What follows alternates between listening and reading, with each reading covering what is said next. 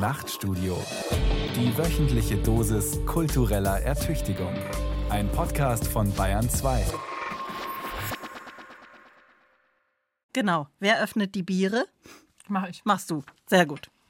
Wunderbar. Wir und ähm, nur falls wir die erste wiederholen müssen, das sehen wir ja dann am Schluss. Ne, lass uns erstmal so ein bisschen starten und hier so reinkommen. Das sehen wir dann am Schluss. Aber wir sind, glaube ich, relativ enthemmt alle. So. Wildes Denken. Zugeritten und moderiert von Johanna Ortmann. Herzlich willkommen zu einer Sonderausgabe von Wildes Denken. Diesmal nicht ganz so versifft und versoffen wie sonst zum Ende des Jahres. Nein, heute geht's gesittet und gediegen zu, in jeder Hinsicht und vor allem durch und durch Deutsch. Wir werden in der nächsten Stunde das vermurkste Abendland hinter uns lassen und die deutsche Leitkultur hochleben lassen, deren Untergang ja derzeit von so vielen Seiten beklagt wird.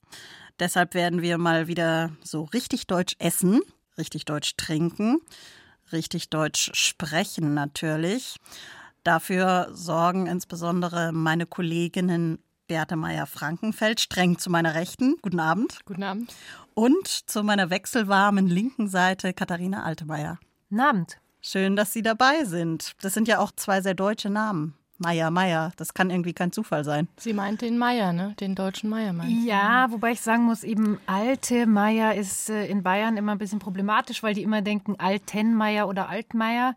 Und ich bin aus Ostwestfalen und da ist alte Meier sehr gängig. Ich bin auch aus Ostwestfalen. Meier Frankenfeld gängig würde ich nicht sagen, aber was die da gerne machen, so lauter Dinge hintereinander hängen und dann hat man so riesenlange Namen, ist vielleicht auch so ein bisschen so ein Identitätsproblem, dass man nicht so weiß, wofür man sich entscheiden soll und dann wird halt alles hintereinander gehängt. Sie hören schon, diese Schlacht ums deutsche Kulturgut wird sich mental vollziehen. Die Aufgaben sind klar verteilt, heute ausnahmsweise mal. Ich habe auf der einen Seite Frau Altemeyer, Sie sind für die Ästhetik zuständig und Frau Meyer-Frankenfeld, Sie für die Analyse. Haben Sie vielleicht jeweils ein Kampfmotto, um das zu illustrieren? Also mein Motto wäre äh, Sein und Streich. Also es geht um Philosophie und Butter, glaube ich, hier heute. Ähm, die Zeit, Sein und Zeit, die Zeit, äh, habe ich gedacht, lassen wir erstmal raus. Streich finde ich irgendwie ein bisschen geschmeidiger und hat ja auch eine Doppelbedeutung. Ne? Also von Kampfmotto halte ich nicht viel, nee. Mm Seien Sie mal etwas sportlich. Gut, ich werde das kompensieren. Mein Motto ist dran, drauf, drüber. In diesem Sinne möchte ich auch das Buffet eröffnen. Ich bin nicht verantwortlich für die Bierauswahl, möchte ich Ihnen an dieser Stelle gleich mal mitteilen. Das ähm, geht auf den Redakteur zurück, aber bitte greifen Sie zu, wählen Sie es aus. Wir haben mal, mal auf. sind Biere, die, von denen ich noch nie was gehört habe, ein Corsendonk. Ich nehme Ja, Urtyp, Urtyp auf jeden Fall. Ja, ein Urtyp, ein. Weltenburger Kloster. Hier. Und ich denke auch, dass ich den Urtyp bevorzugen würde. Also der Redakteur hat die ausgewählt. Ja, von dem kam auch den Vorschlag, Blutwurst zu kredenzen. Aber nachdem das bei der Islamkonferenz schon neulich nicht so gut angekommen ist, sind wir diesmal pur. Es gibt Brot und Butter.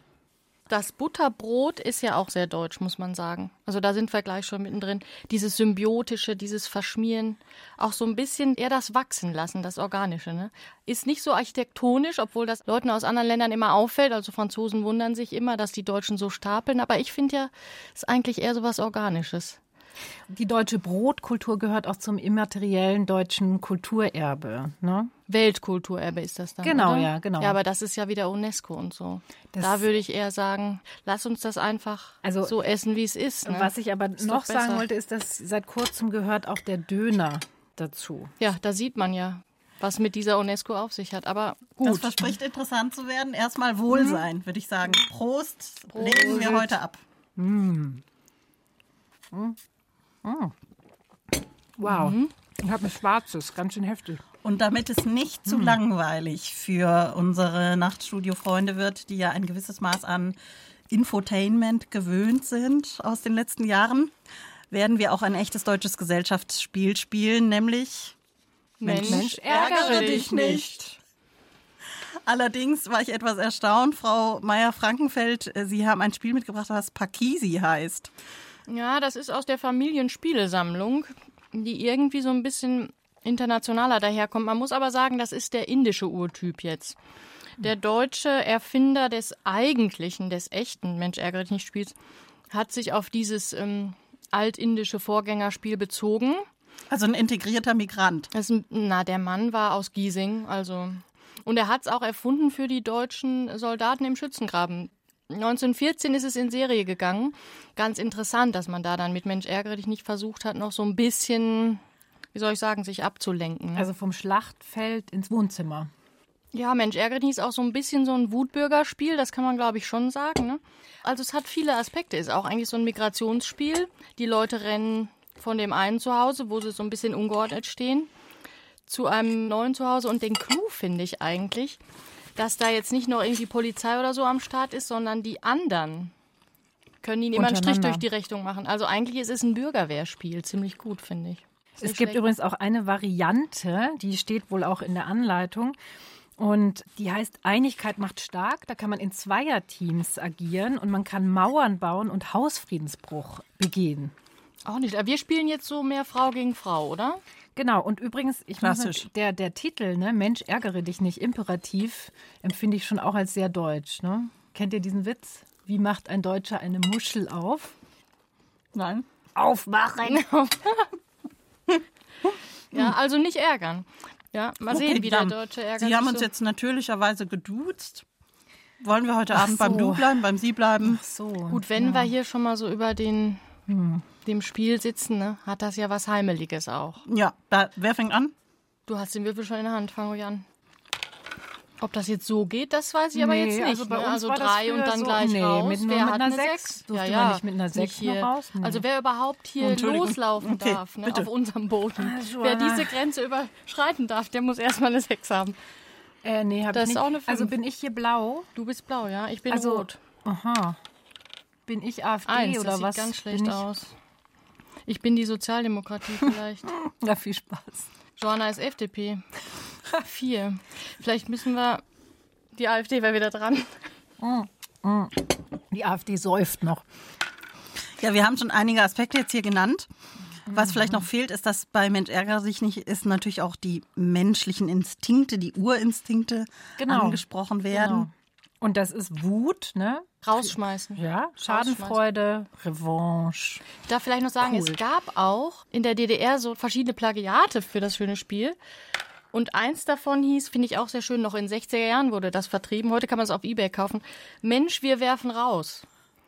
Ich meine, dann hat man gedacht, wir. Das Spiel der Stunde. Das war das Spiel der Stunde vielleicht da dann nicht mehr. Da war die Mauer schon gebaut. Mhm. Das wurde vielleicht dann mehr so unterm Tisch verkauft, ich weiß nicht. Und es gab so DDR-Lizenzausgaben, da stand aber neben diesem schönen deutschen sich ärgernden Menschen so ein bisschen fett Ostzonenausgabe. Die ist, glaube ich, nicht so gut angekommen. Mensch, wir werfen raus, war besser.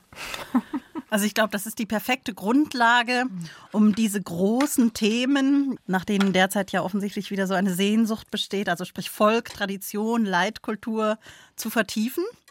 Ich muss sagen, vor der Grundsatzfrage, die über allem steht, mhm. schrecke ich etwas zurück. Mhm. Also die große Frage, was ist das überhaupt, deutsche Kultur? Dieses heiße Eisen lagere ich, glaube ich, aus an meinen Chef.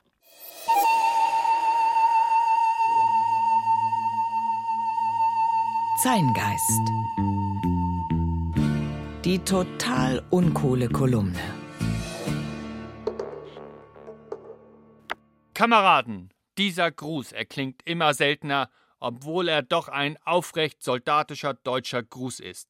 In meinem heutigen YouTube-Video der Serie How to be Rechtsradikal soll es um Gitti-Git Kultur gehen.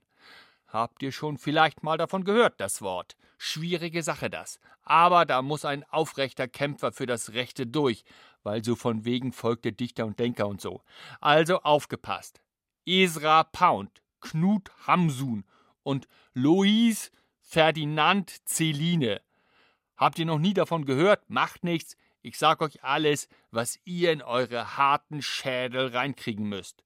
Alles aufrechte Kämpfer, die wegen ihrem Eintreten für die rechte Sache von den Besatzern angeklagt und eingesperrt wurden. Hamsun opferte nicht bloß einen kleinen Finger wie die Yakuza, nein, Gleich seinen gesamten Ruhm gab der Nobelpreisträger für den bewegenden Nachruf auf unseren tapferen Führer dran. Er war ein Krieger, ein Krieger für die Menschheit und ein Verkünder des Evangeliums vom Recht für alle Völker. Er war eine reformatorische Gestalt von höchstem Rang, und sein historisches Schicksal war es, in einer Zeit beispielloser Rohheit wirken zu müssen, der er schließlich zum Opfer fiel. So darf jeder Westeuropäer Adolf Hitler sehen.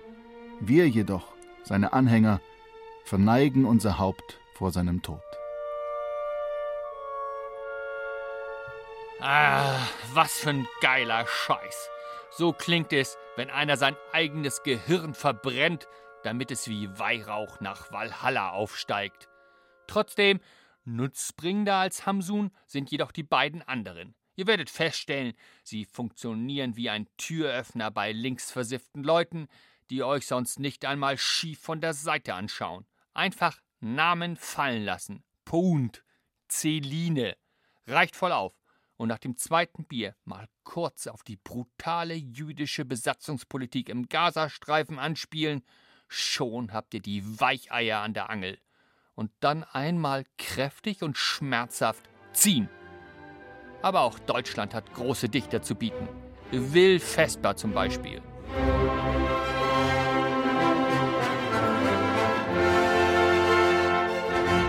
Schwert muss sein, dass Ehre gewahrt wird. Schwert muss sein, dass Blut zu Saat wird. Soweit alles gut und urdeutsch, wie Blutwurst. Nur einer darf vollenden solch Werk mit frommer Hand. Gott selber muss ihn senden. Gott hat ihn uns gesandt.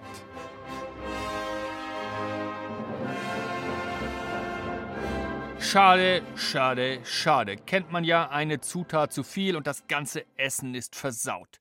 Das Gelabere vom orientalisch-christlichen Glauben. Wie soll man denn da zur blonden Bestie werden? Meine lieben YouTube-Fans, Kultur für rechte Randgruppen ist eine vermiente Angelegenheit. Deswegen ein guter Rat am Ende. Lieber Bücher verbrennen, als sie lesen. Denn die einzige Kultur, die ihr in tausend Jahren noch braucht, ist die Bierkultur. Denn wir Rechte können Bier schneller auskotzen, als die Linken es trinken.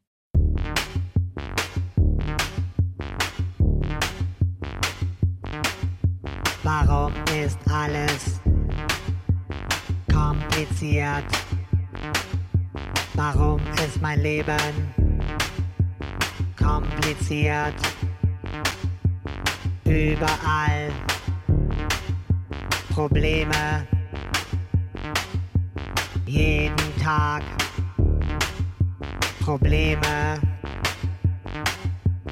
Ich will keine Probleme. Ich will lieber, ich will lieber, ich will lieber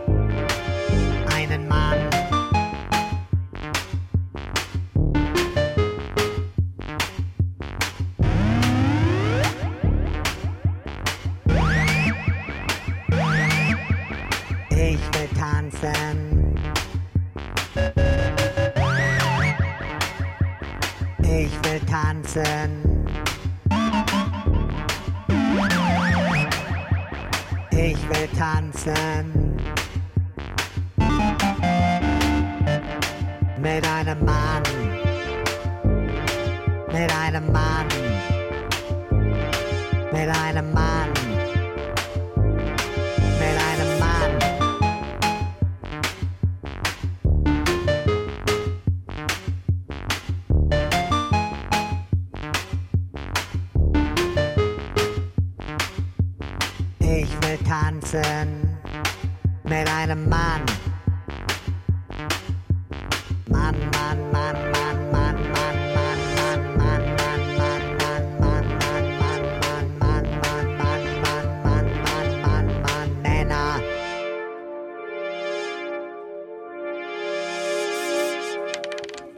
Genau, stimmt. Wir, Sollen wir auf den ähm, Tisch würfeln?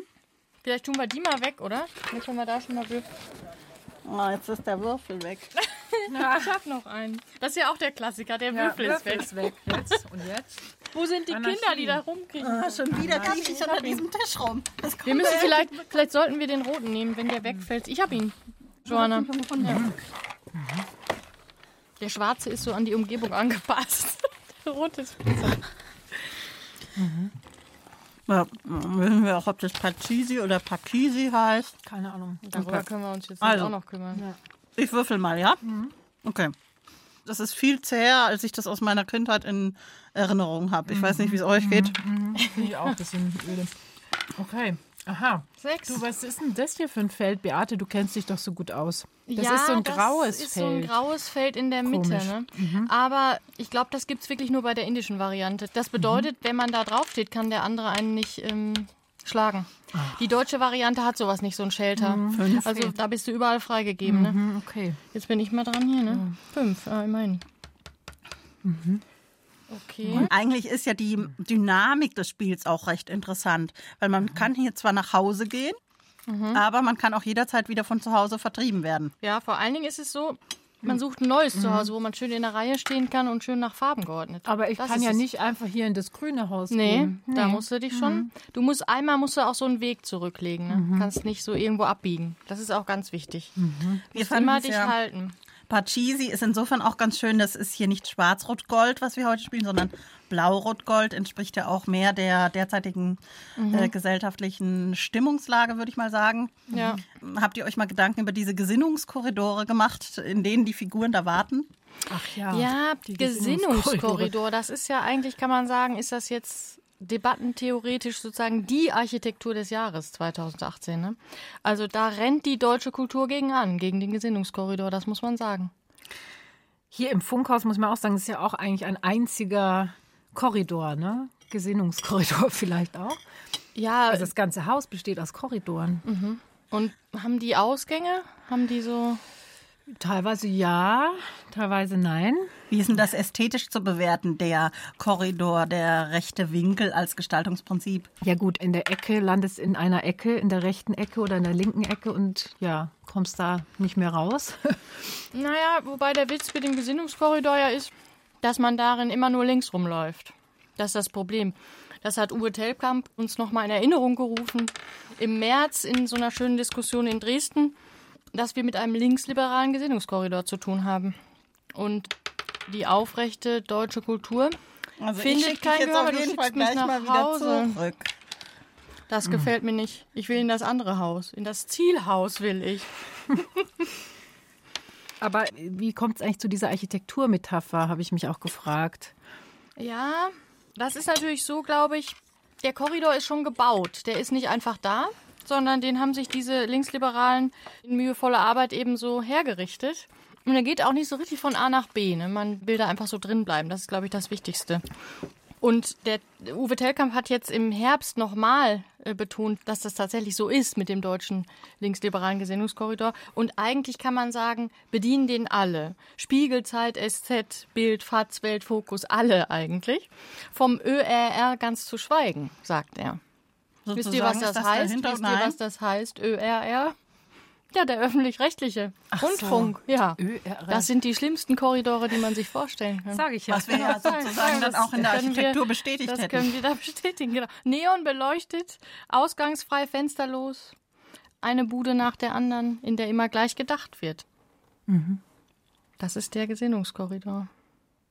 Und die Alternative für den Deutschen ist eigentlich raus aus dem Gebauten, ne? Aus der Architekturmetapher. Genau, Deshalb- aber wohin? Aber das ist ja interessant. Da gibt es ja auch einen interessanten Zusammenhang zur Lügenpresse.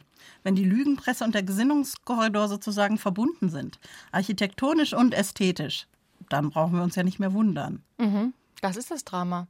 Drum müssen wir im Grunde irgendwo hin, wo es das Gebaute gar nicht mehr so gibt, sondern das Gewordene. Naja, vielleicht. das ist natürlich unter die Erde, ne? Also ins Reich der Wühlmäuse, der Wühl- und Feldmäuse, die mit ihren riesigen Schneidezähnen große Gänge da unten bauen. Zum Facebook Beispiel. vielleicht. Ja, Von der ja, Lügenpresse zu Facebook. Ja, Facebook ist natürlich halt nicht so schön im Untergrund, ne? Wald vielleicht. Wald ist total in, sowieso. Gut, wer aus dem Korridor raus will, der will tatsächlich vielleicht aus dem Gebäudemäßigen raus, aus der Architektur. Und der will vielleicht in den Wald.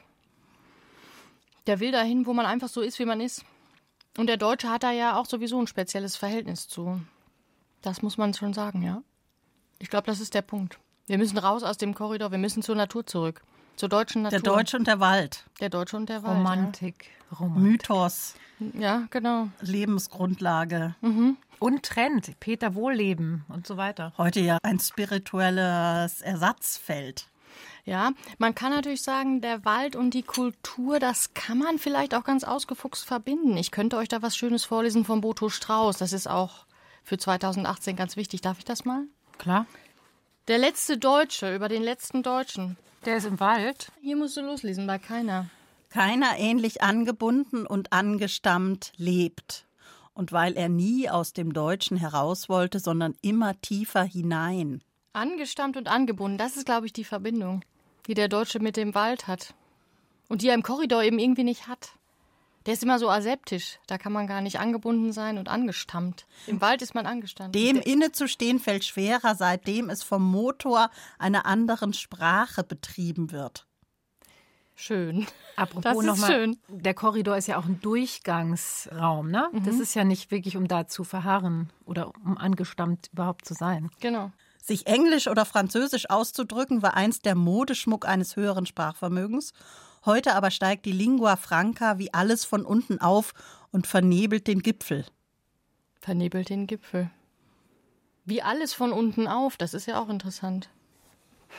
Wir müssen ja auch noch bedenken, hier jetzt nicht mit den Butterfingern an den schönen Strauß, Ja, ja, in ja. Leinen gebunden. Das ist schön in Leinen gebunden. Ja. Das Buch heißt ja Der Fortführer. Mhm. Was sehr wichtig ist, auch für das Verständnis des Kulturdeutschen sozusagen. Und wir sind jetzt eigentlich dann die Fortführerinnen. Ne? Wir sitzen hier und essen. Wir haben jetzt das Spiel so ein bisschen vernachlässigt, aber der Oh ja. Fortführer, soll ich euch mal vorlesen, was mit dem Fortführer auf sich Ja? hat? Bestätigen wir oder was tun wir? Ja, vielleicht erklärt sich's.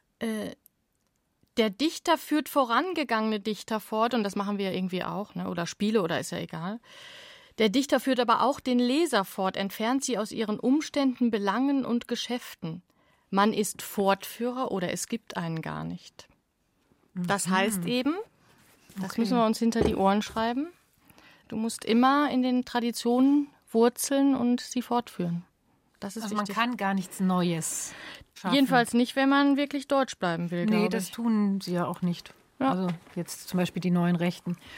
Da kommen Das wir ja gleich nochmal drauf. Genau. Angebunden und angestammt. Wollt ihr eigentlich noch Brot? Ja, danke, ich nehme noch eins, ja. Was soll ich jetzt noch vorlesen? Das, ich habe hier noch eine ganz schöne Stelle von Boto Strauß. Das- Zum Brot. Brot ist bestimmt vom Manufaktum hier. Mm. Mm, ja, Brot und Butter. Das einfach, das lichte einfache Mahl. Brot. Oh, das ist ja wie eine Heiligenerscheinung. Das lichte Brot, eine belegte Stulle, wer sie aufklappte, den traf ein gleißendes Strahlen. Da fällt uns nichts mehr so Das ein. muss man auch erstmal verdauen, würde ich sagen. Ja. Apropos Verdauen, die Kultur in uns. Das Gewordene. Kultur ist vielleicht eher sowas wie Stoffwechsel und Verdauung in diesem Konzept. Das, vertiefen könnte wir noch. sein. Bayern 2, wildes Denken. Heute mit einer nationalen Ausgabe des Nachtstudios. Kurz vor Ende dieses denkwürdigen Jahres wollen wir niemanden in der transmedialen Orientierungslosigkeit zurücklassen und dabei auch noch die letzten verlorenen rechten Schafe und Böcke einsammeln. Also, hier kommt alles nochmal kompakt zusammengefasst. Ernst Jünger, Boto Strauß und Co. für Dummies. Palzers Papierflieger. Nachrichten aus dem Elfenbeinturm. Wer rechts denkt, der lebt parasitär von einem strikten Innen-Außen-Dualismus. Innen herrscht Homogenität, außen Heterogenität. Ein solcher Mensch ist in seiner Selbstverständigung frei von jeglichen Selbstzweifeln, denn andernfalls hieße das ja, dass er sich fremd werden könnte.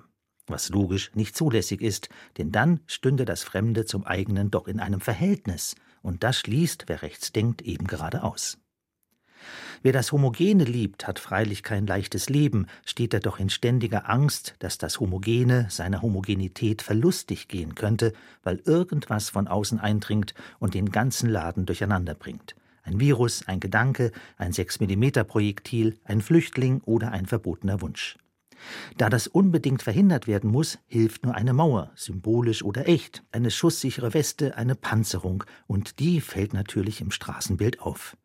Einem Gepanzerten ist es nicht möglich, mal den Krawattenknoten zu lösen und den obersten Hemdknopf zu öffnen. Ein Gepanzerter ist grundsätzlich gewissermaßen ontologisch zu.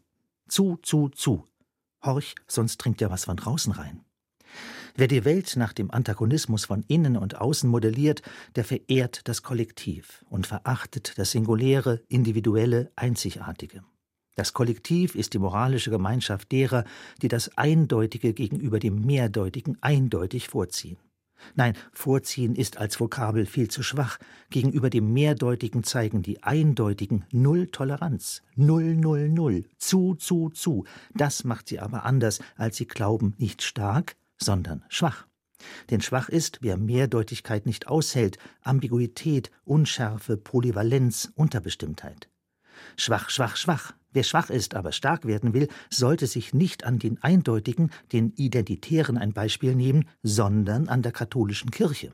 Der Journalist Matthias Dobrinski. Keine andere Institution hält so viele Zweideutigkeiten aus, so viele Widersprüche und kulturelle Unterschiede wie die katholische Kirche. Das hätte sich die katholische Kirche sicher nicht träumen lassen, dass die ihr eigentümlichen Zweideutigkeiten ihr noch einmal zur Ehre gereichen würden. Die Vereindeutigung der Welt durch die, die die Homogenität preisen, zeigt sich immer dann, wenn diese ihre In-Group verlassen, um im Kollektiv Outdoor-Kleidung zu tragen, das heißt innerlich und äußerlich gepanzert auf die Straße zu treten, wie etwa jeden Freitag in Chemnitz, wo zu mehreren tausend dafür marschiert wird, authentisch regiert zu werden, also homogen, eindeutig und im Einvernehmen mit dem Volkswillen. Das sieht von außen, nämlich von der Seite der Gegendemo, dann recht einförmig aus, als trügen alle dasselbe, und das tun sie auch. Sie bilden eine schwarze, bewegliche Masse. Sie stellen alle ihre Gesinnung zur Schau. Schau, schau, schau.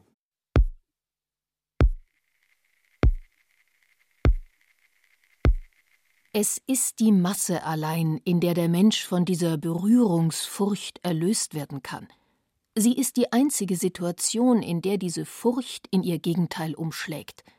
Es ist die dichte Masse, die man dazu braucht, in der Körper an Körper drängt, dicht auch in ihrer seelischen Verfassung, nämlich so, dass man nicht darauf achtet, wer es ist, der einen bedrängt. Sobald man sich der Masse einmal überlassen hat, fürchtet man ihre Berührung nicht.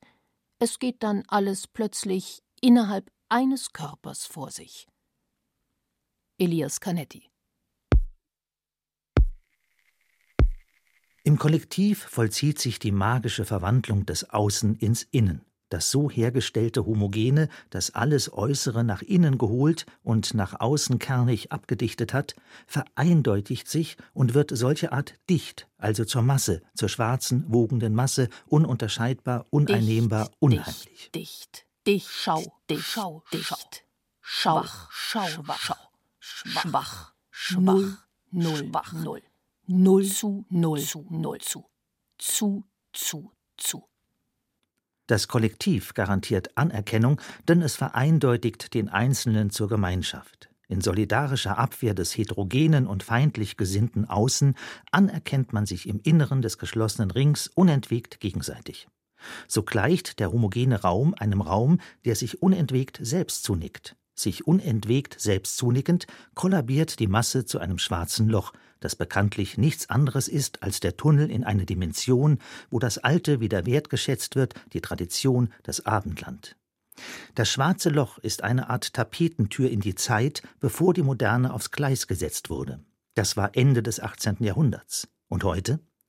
Die Innen-Außen-Dichotomie ist eng verknüpft mit dem Antagonismus von wertvoll und von wertlos. Selbstverständlich ist das eigene wertvoll, hingegen das Fremde nicht unbedingt wertlos, zumindest aber gewiss nicht gleichwertig. Wertvoll ist das Gleichartige, Gleichmäßige, Egalitäre, die Community, die Herkunft und die Ewigkeit. Wertlos das Flatterhafte, Gegenwärtige und Diskrete, wertlos die Differenz, das Komplexe und das Elitäre.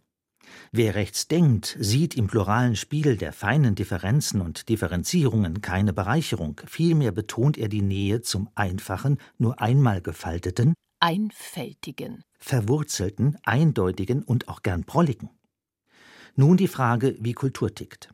Kultur tickt so, dass sie den, der eine hat, dazu befähigt, dasjenige, was scheinbar eindeutig ist, einmal anders zu deuten, die Phänomene nicht so zu lesen, wie sie üblicherweise gelesen werden, sondern different.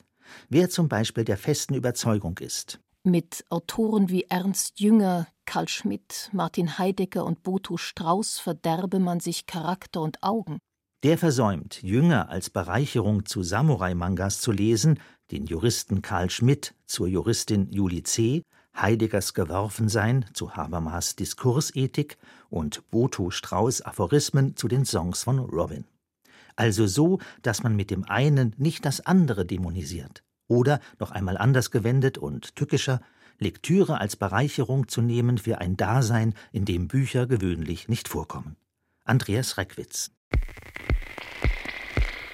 es macht letztlich einen entscheidenden Unterschied, ob ein religiöses Symbol wie die Verschleierung als ein weiteres Stilaccessoire neben anderen in der urbanen Hyperkultur betrachtet wird, oder ob man es als Symbol einer totalitären Identitätsgesellschaft liest, das die Grundlagen der mobilen Abgrenzungspraxis grundsätzlich in Frage stellt. Kreuze an Halsketten in der Disco sind okay, Kruzifixe in Ministerien ein No-Go. Wer sich abgrenzen will, muss das, was andere ausgrenzen, ins eigene integrieren. Er muss den Feind der Freunde zum Freund machen und den Feind der Feinde zum Feind. In diesem dialektisch avancierten Prozess der Integration durch Differenzierung, einem endlosen ewigen Spiel Achtung, liebe Rechte am Radio, habt ihr das gehört? Ewig Ewig, ewig, ewig. Gedeiht Kultur, sprießt sie, explodiert, bekommt immer mehr Falten, Faltungen, Vielfalt, Vielgestalt. Innen zu sein bedeutet demnach vom Außen durchdrungen zu werden. Außen zu sein bedeutet vom Innen durchdrungen zu werden. Zwischen Innen und Außen herrscht formale Identität. Achtung, liebe Rechte am Radio, habt ihr das gehört? Identität. Identität, Identität, Identität. Alles hat an seinem Gegenteil Anteil. Das Licht an der Nacht, das Tiefe am Hohen, das eine am anderen und das Fremde am eigenen. Das ist es, was die Integration vom Freund-Feind-Schema fundamental unterscheidet, und hier müssen wir den Begriff wörtlich nehmen: Fundus Boden und Mens Geist. Anders gesagt? Am Anfang war der Geist. Und der Geist ist nichts anderes als Unterscheidung. Integration ist keine Verniedlichung, so wie man sich das in Freiburg oder an anderen Orten des schwäbischen Gutmenschentums vorstellt. Integration ist im Gegenteil harter Wettbewerb. Wettbewerb der Ideen, Güter, Lebensstile, Praktiken, Individualisierungen, Integration bedeutet unentwegte Unterscheidung. Man konkurriert, indem man unterscheidet und das eine vom anderen scheidet, aber nicht zum Feind erklärt, um die größtmögliche Attraktivität. Das ist anstrengend und herausfordernd und hört nie auf. Gottfried Wilhelm Leibniz lud die Hofdamen ein, experimentelle Metaphysik auf Gartenspaziergängen zu betreiben, um festzustellen, dass zwei Baumblätter nicht denselben Begriff besitzen. Heidegger sagt das so. Zwei Äpfel am Baum haben nicht denselben Hinblick zum Himmel. Jeder ist vom anderen, möchten sie sonst vollständig sich gleichen, durch seine räumliche Bestimmtheit schon verschieden. Der Feind des Geistes ist also die Vereindeutigung, die jede Unterscheidung dementiert und als Demontage der Freund der Rechten ist. Wie tickt Kultur? Indem eine Gesellschaft die Kultur hat, die, wie es der französische Philosoph und Präsidentenberater Régis Depré ausgedrückt hat, Konsistenz einer zersplitterten Glasscheibe annimmt. Gut, gut, gut. Kaltes, klares Wasser.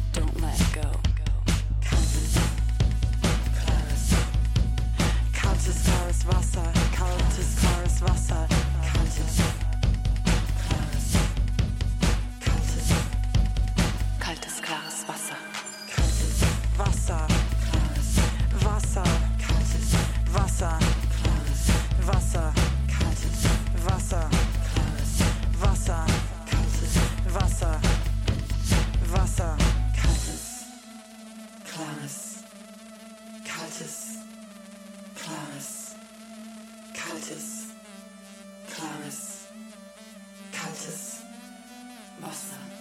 Heimatsound im Bayern 2 Nachtstudio. Zwischendurch vielleicht nochmal Wohlsein auf schöne Weihnachten. Ein friedliches Weihnachten. Wohlbekommens. Diesmal übrigens eine reine Damenrunde, das Nachtstudio, eine Seltenheit. Das Nachtstudio bei dieser Gelegenheit feiert in diesen Tagen ja seinen 70. Geburtstag. Ich will Ihnen nicht unterschlagen, dass Sie dazu einen kurzen Film noir auf der Bayern 2 Seite finden können. Eine Frage beantwortet dieser Film nicht, nämlich die, warum der Feminismus eigentlich erst mit so vielen Jahren Verspätung ins Nachtstudio Einzug halten konnte. Befürchte, das müssen wir aufs nächste Jahr verschieben. Widmen wir uns lieber weiterhin der deutschen Leitkultur und vielleicht jetzt mal dem identitären Lieblingsthema schlechthin. Das ist auch echt spannender als dieses Spiel hier, muss ich sagen. Das ist echt langweilig, finde ich. Ähm, Der also, deutschen Frau. Habt ihr darüber schon mal genauer Frau. nachgedacht? Ja, genau. Die deutsche Frau oder die neue deutsche rechte Frau. Ja, also das ist dann wahrscheinlich eine identitäre Frau. Ist ein sehr ambivalentes und auch absurdes Thema, denn einerseits treten diese Frauen sehr selbstbewusst auf, zum Beispiel in den sozialen Medien natürlich, inszenieren sie sich. Und aber auch auf Demos werden sie strategisch in der ersten Reihe positioniert. Sie sind, kann man sagen, subversiv und sexy und vermitteln eigentlich so eine Botschaft im Sinne von, hey Mädels, man kann heute auch rechtsradikal und super stylisch sein. Ja, so kann man es schon mal auf den Punkt bringen. Interessant, gut. Ne? Interessant ist noch, also es ist eben so ambivalent, weil sie einerseits sich schon selbst ermächtigen, andererseits wenn man genauer hinguckt, sind sie sehr antifeministisch und rassistisch. Wenn sie von Frauenrechten sprechen, geht es eigentlich immer nur dann um Frauenrechte, wenn es um die Abgrenzung zum Islam geht. Und wie gesagt, dahinter steckt eine sehr ausgeklügelte Strategie, dass auch die identitären Männer sagen, hey, wir bringen die Frauen mal ganz nach vorne, weil das kommt ganz gut an. So können wir vielleicht mehr Leute rekrutieren, auch für uns. Sie wollen eigentlich massenkompatibler werden. Ne? Andererseits, das finde ich immer ganz interessant, scheint die deutsche Frau ja irgendwie auch so ein artengefährdetes Wesen zu sein. Oder zumindest wird sie so inszeniert, als bräuchte sie den Schutz einer exotischen Art. Sie ist immer bedroht jedenfalls, vor allen Dingen durch nicht-deutsche Nichtfrauen. Richtig. Richtig. Das ist sehr wichtig. Jetzt gibt es eben. Korrekter kann man das nie ausdrücken. Also und es gibt da eben sehr viele unterschiedliche rechte Bräute, die sich im Netz so präsentieren. Ich habe da mal ein bisschen recherchiert.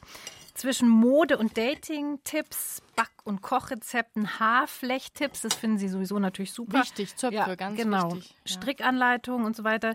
Das findet man aber dazwischen immer mal wieder hetzende Posts gegen Angela Merkel, gegen Flüchtlinge. Dann da taucht auf einmal eine gestrickte Mütze mit Hakenkreuz auf.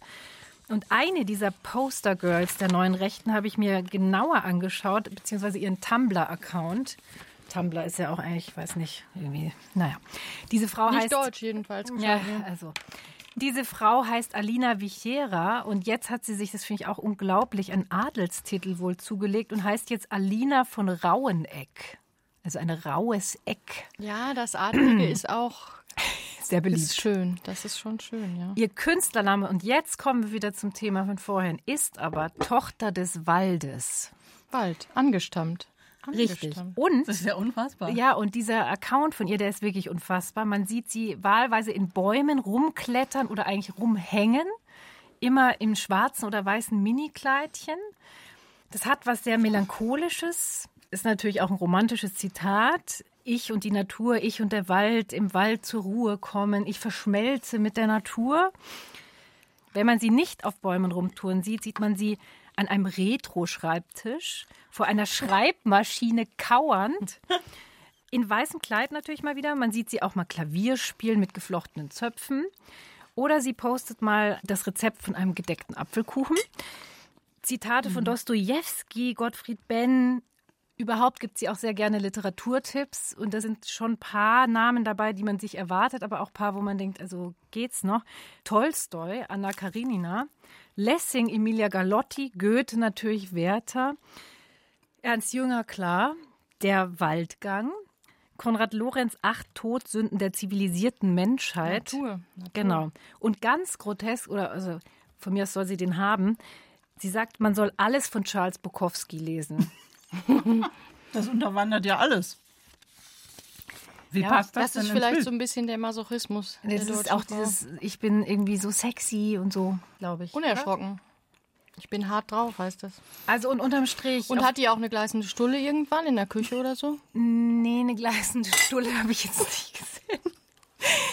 Die fehlt aber. Die fehlt schon. Kannst du ihr ja mal schreiben? Gedeckter Apfelkuchen, das finde ich ein bisschen. Wenig, ne? Dürfte ich. Ja, ist auch so gängig. Also so eine Stulle wäre schon, wenn sie gleißen würde, wäre das schon kulturell interessanter. Also auf den ersten Blick alles niedlich und unschuldig und teilweise ja sogar hip und poppig. In Wirklichkeit aber zutiefst konservativ, traditionell und letzten Endes radikal rechts. Haben Sie was gemerkt, Frau Ortmann? Joanna, hast du was gemerkt? Das Du kommt Ihnen noch nicht so locker über. irgendwie Mir auch nicht. Ja gut, man sieht sich. Man sieht sich gerne. Herr Kubitschek sieht seine Ehefrau auch. Also wir können das ruhig machen. Das Stimmt, das würde eigentlich zum Gesamtkonzept eigentlich schon Also mir ist nichts aufgefallen. Die Kollegin Altemeyer ist, glaube ich, wieder im Gesinnungskorridor gelandet. Sie ist Ja, so kritisch. stimmt. Sie ist kritisch gegenüber Ja, den Frauen und da- dem Wald und damit dem sind wir wieder in der typischen. Journalistenfalle Das drin. ist jetzt wirklich. Entschuldigt, ich bin Frage- ein Kind des ÖRR. Und was macht man jetzt? Was ist Ihr Wir Vorschlag? müssen was da ja wir machen? raus. Wir müssen da ja wirklich. Das ist ja unser Ziel eigentlich heute gewesen. Schau, vielleicht schaffen wir das. Weiten wir noch mal den Blick. Ästhetik und Analyse. Woran sieht man den Untergang der rechten Kulturgüter am eklatantesten oder warum stellt der sich am eklatantesten dar für große Teile der Gesellschaft? Ästhetisch und analytisch bewertet.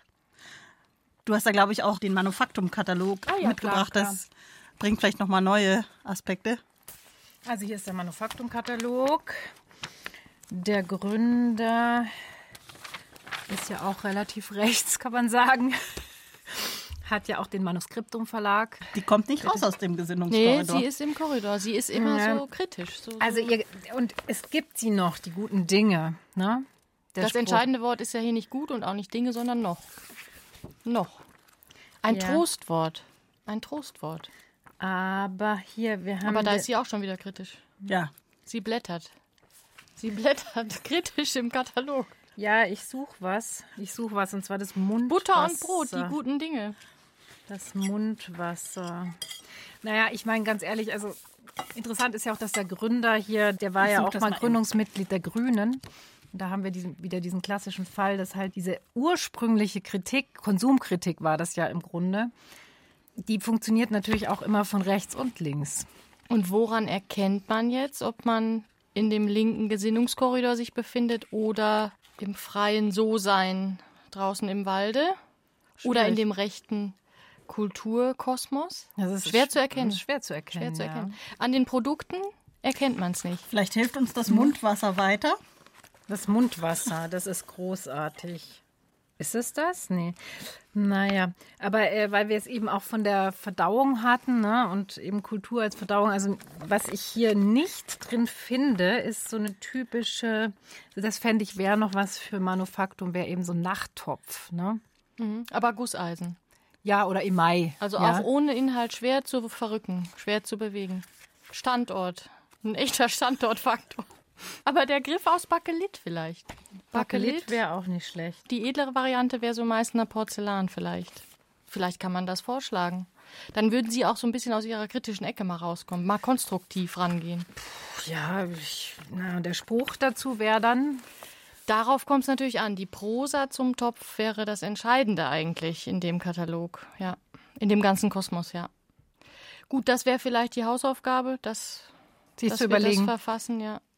Oder wir fragen mal Boto Strauß in der Uckermark, ob er vielleicht mal zwei Stunden Zeit hat. Also wir sind hier nicht besonders weit gedient, das kann man nebenbei auch schon bei unserem Spiel äh, sehen. Die meisten sind noch zu Hause. Im Gesinnungskorridor ist, quasi niemand. Und hier ist so ein Gedränge, das mag man ja eigentlich auch. Ja. Nicht, ne? Also die Blauen sind ziemlich für sich hier oben. Die gehen am leeren Grün vorbei. Die, die Grün Ja. ist bei uns leer. Da Ja. hätte der Redakteur vielleicht Das noch Grün übernehmen. Wollte er nicht. Wollte er nicht. extrem langweilig. Den- Ach ja, äh, ich habe noch was, was noch fehlt, ist diese Shorts. Die gibt es bisher nur in einem Webshop, Phalanx Webshop zu kaufen. Das ist ein rechter Webshop. Guck mal, also ist das nicht toll? Das ist eine Boxershorts schwarz mit dem Logo der identitären Bewegung. Das ist ein weißer Kreis, geviertelt und in jedem Viertel ist so eine Art Piktogramm, ja. Und zwar einmal hier der Bierkrug, die Hätten wir auch, Boxhandschuhe, auch. genau, Ja. Boxhandschuhe. Gibt es das auch auf Schürzen? Das würde ja Megafon. jetzt besser passen. Jetzt guck doch erstmal, so, guck doch okay. erstmal. Also Bierkrug, Boxhandschuhe, Megafon und Bücher. Ich meine, also das bringt schon auf den Punkt. Ne? Sie lesen auch. Ja. Jetzt auch. Mhm. Oder? Das Also- ist jetzt aber schon wieder so ein bisschen in den kritischen Korridor unterwegs. Und was man ja auch mal fragen muss, willst du, dass die Rechten und die Linken sich auch kulturell und in ihren ästhetischen Methoden und Interventionsmethoden sichtbar unterscheiden? Warum soll man ihnen das immer ansehen? Das ist ja praktisch kritischer, ich will mal sagen, linksliberaler Korridor-Ethnopluralismus, den du vertrittst. Du willst im Grunde, dass man den Rechten immer ansieht, dass sie rechts sind. Ja, so war es bisher. Die Welt war schön sortiert. Das Spiel hat uns nicht geholfen, sie aus dem Korridor rauszubringen. Sie ist immer tiefer Wechseln wir, reingeraten, genau. glaub ich. Vielleicht müssen wir in ihren Beckenboden. Die deutsche Kultur muss in den Beckenboden sinken. Sonst können wir sie uns nicht einverleiben und sie leben. Das Schönste ist ja, wenn wir so eine Verbindung haben zwischen dem Körper und der Seele des Deutschen. Diese beiden deutschen Entitäten sind ja schwer zu verbinden, aber vielleicht schafft man das. Und da gibt Cato auch eigentlich einen schönen Tipp. Cato schreibt, welche bessere Einübung in die deutsche Kultur lässt sich denken als das häufige, ja tägliche Absingen des Liedes Der Mond ist aufgegangen? Aus dem Vielleicht Beckenboden sollten- heraus. au- Aus der Tiefe kommt das. Das hatten wir ja bei Boto Strauß schon. Und vielleicht sollten wir das versuchen, um auch diese Korridore bisschen auszukleiden mit deutscher Seele. Wir kriegen hier Textblätter, okay. Boah, das sind aber viele Strophen. Das sind aber richtig das- viele Strophen, ja. Welche wollt ihr singen? Wir stolze Menschenkinder sind eitel arme Sünder und wissen gar nicht viel. Das machen wir. Wir spinnen Luftgespinste und suchen viele Künste und kommen weiter denn? von Wo dem Ziel. das? Ah, Von dem Vierte Ziel. Strophe, ja, die nehmen wir. Also. Hm. Ähm, Wir spielen euch das Klavier zu. Ah, sehr gut. Wir hören es nicht. Sind die Boxen runtergedreht? Warte mal. Also hier, äh, wo? Ah, jetzt hat. Wir stolze Menschenkinder sind eitel arme Sünder und wissen gar nicht viel. Wir spinnen Luftgespinste und suchen viele Künste und kommen weiter von dem Ziel. Ah, haben wir jetzt die deutsche Kultur mehr verinnerlicht? Deutsche Kultur heißt auch, andere zur Ruhe kommen zu lassen und selbst zur Ruhe zu kommen, schreibt Cato. Da fällt mir gar nichts ein. Da bin ich jetzt so gerührt darüber. Ja, das ist so dieses organische Einschlafen, dieses mehr Vegetative in der deutschen Kultur. Da gibt's was ganz Schönes von Gottfried Benn noch, vielleicht so zum Abschluss. Also es macht schon Ähm, auch was mit mir, muss ich jetzt kurz ja, mal sagen. ja. Ja, ich, also oh, ich fühle mich, ich fühle mich besser an irgendwie. Ich habe eine ja, Gänsehaut. ja. Und Ben, da hatten wir ja schon von gesprochen, es gibt eine schöne Stelle von Gottfried Benn über Ernst Jünger, den wir vielleicht doch auch noch mal ein bisschen mehr zu Ehren kommen lassen hier. Wenn du uns das vielleicht noch mal vorliest hier. Johanna. Was er als Angriff gesehen haben möchte, ist mehr Vorwölbung und Blähung bei ihm als Front. Blähung, Beate? Das war Gottfried Benn. Gottfried Benn über Ernst Jünger. In diesem Sinne würde ich sagen. Jetzt wäre der Nachttopf doch nicht schlecht. Boing, bum, tschak. Boing, bum, tschak. Boing, bum, tschak.